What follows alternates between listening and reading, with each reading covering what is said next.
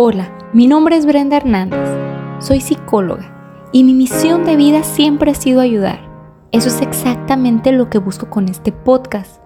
Quiero compartir contigo a través de mi voz lo poco que sé, lo que creo, lo que pienso y lo que quiero de esta vida. Busco transmitirte inspiración, esa inspiración que te impulse a lograr lo que siempre has soñado, a potencializar tus pensamientos Quiero ayudarte a defender tus creencias, pero sobre todo a mejorar tus acciones. Permíteme acompañarte en este proceso. Quiero que aprendamos juntos. Hola, bienvenida y bienvenido a este tu espacio. El día de hoy decidí hablar de lo más importante que tenemos, que es nuestra vida. Y quiero empezar el episodio comparando nuestra vida con el arte. Hay mil maneras de hacer arte, de crear arte y de apreciar las propias obras. Hay obras inconclusas, terminadas, hay obras que se parecen a otras, pero también hay algunas con estilos muy peculiares. Y así nosotros y nuestra vida. Hoy me voy a enfocar en la pintura porque es algo que a mí me encanta, pero tú puedes elegir lo que más se adapte a ti, a tus gustos, a tus intereses. Puede ser la música, el baile, el teatro o la poesía. La intención es transmitirte este mensaje a través de la siguiente analogía. Bueno, pues vamos a imaginarnos que al nacer nos entregan los utensilios que vamos a necesitar para crear esta maravillosa obra. Pero pues al inicio no sabemos cómo utilizar nada. No tenemos la capacidad de entender la finalidad de todo esto y ni siquiera conocemos la razón de nuestra propia existencia. Aquí es cuando nuestros padres fungen como mentores. Ellos eligen la dirección de nuestro camino. Entonces nos entregan un papel y unos cuantos crayones. Nos dejan experimentar con toda libertad, pero al dibujar nosotros estamos fortaleciendo nuestra creatividad, nuestra autonomía y estamos definiendo nuestra personalidad. Dentro de este proceso, nuestros padres están siempre presentes.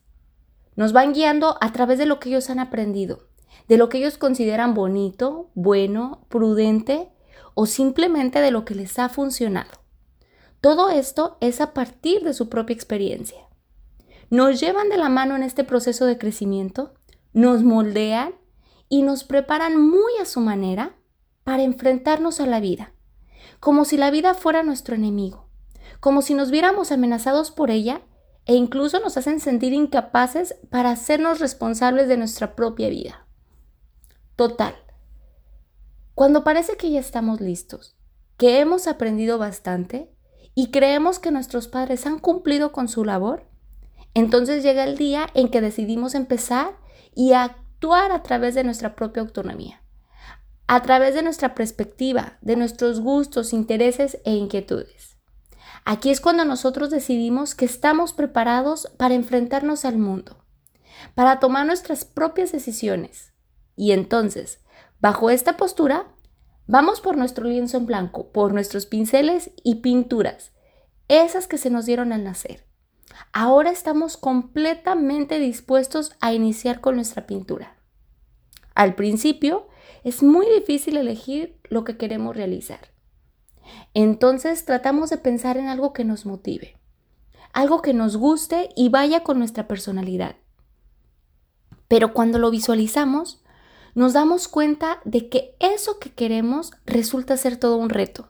Es algo complejo y entonces consideramos que no somos capaces, que no podemos con algo tan grande y que tal vez si lo intentamos, lo lograríamos, pero los resultados no van a ser los esperados.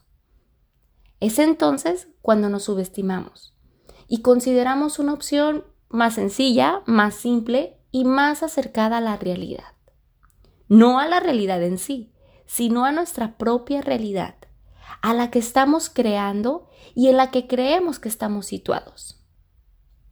Después, ya que tenemos la idea clara, nos disponemos a trazar y entonces tomamos un lápiz y empezamos a dibujar ese bosquejo que nos guiará. Y por esta misma razón, tratamos de ser muy específicos, detallados y minuciosos, porque no queremos que nada se escape. No queremos después pintar donde no es o deformar nuestra creación. Tememos tanto equivocarnos y por lo tanto tratamos de autolimitarnos a través de nuestras propias acciones. Ya que el bosquejo está listo, viene el momento de elegir los colores. Y aquí es todo un reto, porque se trata de tomar la decisión de elegir y resulta más complicado cuando tratamos de elegir para complacer a todos. Porque a mí me gusta el amarillo, pero creo que a las personas les agrada más el rojo. Pero como quiero que mi obra se vea de calidad, entonces pienso en los grandes pintores y recuerdo que ellos utilizan mucho el azul o el verde. Pero en mi familia prefieren los tonos violetas. ¿Ahora lo entiendes? ¿Te das cuenta de lo que ocurre? Pues como quiero agradar a los demás, sin que mi familia me deje de admirar, pero tampoco dejar de ser yo, entonces decido mezclar todos estos colores. Y ¡tarán!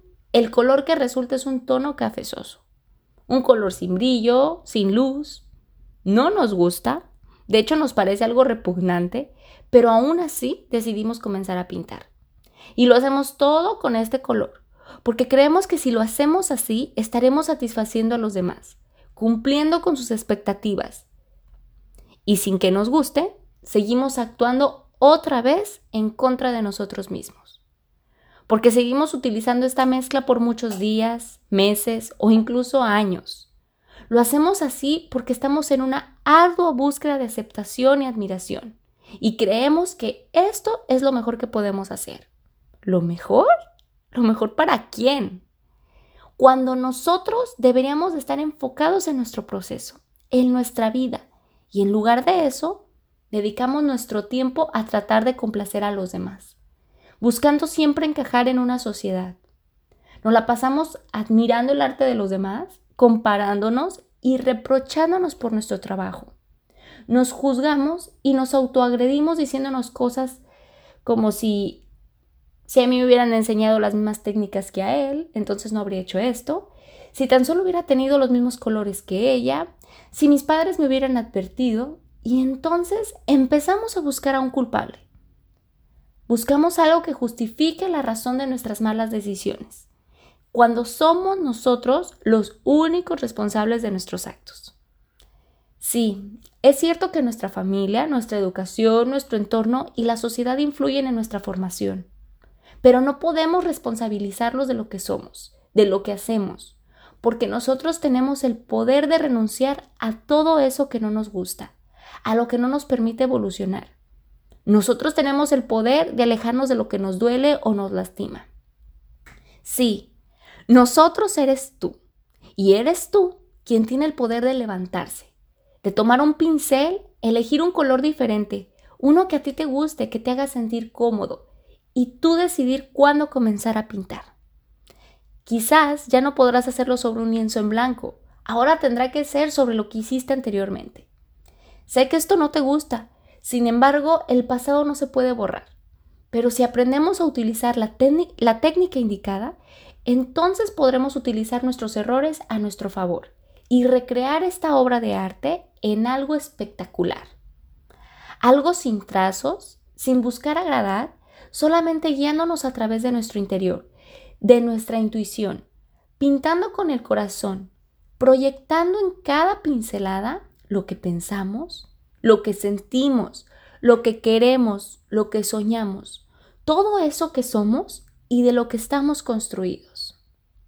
Al final, habrá quienes les guste tu pintura, quienes no la entiendan, habrá quienes la prueben y quienes te admiren y se inspiren en ti a través de tus creaciones. Pero eso no nos interesa.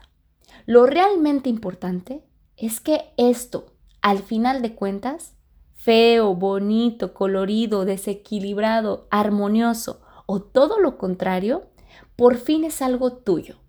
Esto eres tú, tu propia obra de arte. Cuando conoces tu propósito de vida, cuando sabes para qué estás aquí, cuando todo lo que haces lo haces desde tu interior, para perseguir tus propios sueños, y todo gira en torno al amor, ese amor que te tienes a ti mismo y a tu vida, entonces lo estás haciendo bien. Porque ya no necesitas que te aprueben, que te reconozcan o te acepten. Necesitas conocerte y sentirte orgulloso de quién eres, de lo que has construido a través de cada día. Necesitas tener el valor de tomar las riendas de tu vida y salir a buscar eso que no te atreves. Necesitas creer en ti, amarte, respetarte y cuidarte. Escucha siempre a tu interior. Y si algo te hace dudar, si algo te hace decir que no, entonces tómate tu tiempo y date la oportunidad de volver a empezar. Mantente abierto al cambio. Toma la iniciativa de progresar, siempre dispuesto a perfeccionar tu obra, a aprender de los errores, pero sobre todo, a disfrutar del proceso de recrearte cada día. Recuerda que vida solo hay una. La vida es esta, es ahora, y tú decides qué hacer con ella. Tú decides cómo invertir tu tiempo. Si quieres seguir sentado ahí viendo pasar las obras de los demás, o prefieres enfocarte y dedicarte a la tuya. Tú decides cómo construir tu vida. Y hagas lo que hagas, estará bien si tú así lo decides. Porque no hay vidas malas o vidas buenas. Solo hay personas aprendiendo de su propia vida. Sí, la vida son decisiones. Y el día de hoy estás aquí, escuchándome y buscando algo nuevo que aprender. Y esto déjame decirte que ya es el primer paso hacia el cambio. Te felicito por dedicar un tiempo para ti, para tu crecimiento, por estar dispuesto a renovarte para dar lo mejor de ti a quienes amas. Gracias también por escucharme y acompañarme en este episodio, porque sé que hablar de la vida resulta algo muy complejo, pero si nos centramos en pequeñas acciones, lograremos grandes cambios. Mil gracias de nuevo por estar aquí y por formar parte de este proyecto. Ayúdame a compartir este audio para llevar este mensaje a más personas y que al igual que tú, comiencen a hacer el cambio. No olvides dejarme tu opinión sobre este tema. Quiero saber qué harías tú para mejorar tu vida. Y si esta es primera vez que estás aquí, recuerda suscribirte a mi podcast y seguirme en mis redes. Nos vemos en el siguiente episodio. Encuentra tu equilibrio recreándote.